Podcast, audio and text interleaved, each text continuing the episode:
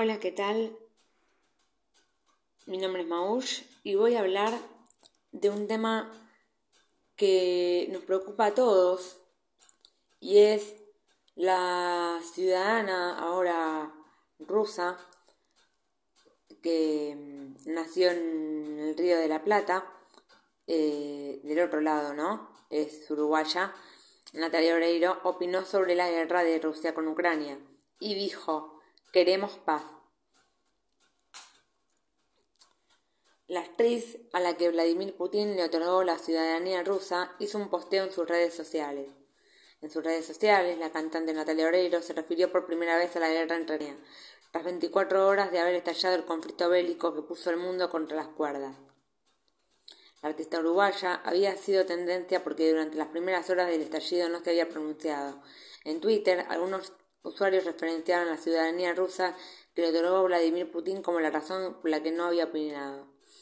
¿Qué dijo Natalia Oreiro sobre la guerra entre Rusia y Ucrania? En una historia de Instagram, Oreiro compartió un dibujo de dos nenas que se dejan volar a dos palomas blancas. Una tiene los colores de la bandera rusa y la otra los de Ucrania. Queremos paz, escribió en castellano, junto a la misma frase pero publicada en ruso. En ese idioma, además, figura su nombre en su identificación del perfil desde hace mucho tiempo, como se inició la conexión entre Natalia Oreiro y Rusia.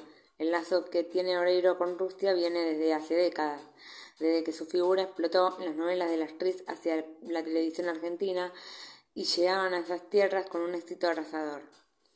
En el 2021 esa relación se fortaleció cuando Vladimir Putin decidió otorgarle la ciudadanía rusa a ella y a su hijo Merlin Atahualpa desde que envió la solicitud con sus datos en 2020, la actriz cantante venía esperando ese decreto. Rusia es también mi patria, había dicho Oreiro hace meses atrás en la noticia cuando posó con Kokoshnik de rojo para felicitar a los rusos el 12 de junio durante uno de sus días festivos. En, 2018 había grabado una canción dedicada al Mundial y en 2019 una gira titulada Unforgettable Tour en la que recorrió 13 ciudades. Durante una divertida entrevista con un popular programa televisivo en este país, Oreiro aseguró que era más rusa que Gerard Depardieu. El documental de Natalia Oreiro en tierra rusa, como Naya Natalia, significa nuestra Natalia, registra momentos de la gira del artista que emprendió en 2014 por toda Rusia durante 40 días. Cuando se estaba por lanzar esa película en una entrevista con TN, habló de la manera en la que se sentía al recibir tanto cariño por parte del público de ese país. Bueno, esto ha sido todo por hoy en cuestión de actitud y bueno, eh, estamos conformes con que una ciudadana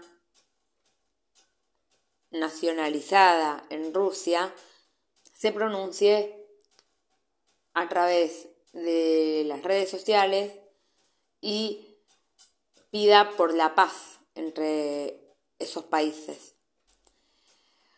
Un beso y nos vemos en el próximo capítulo.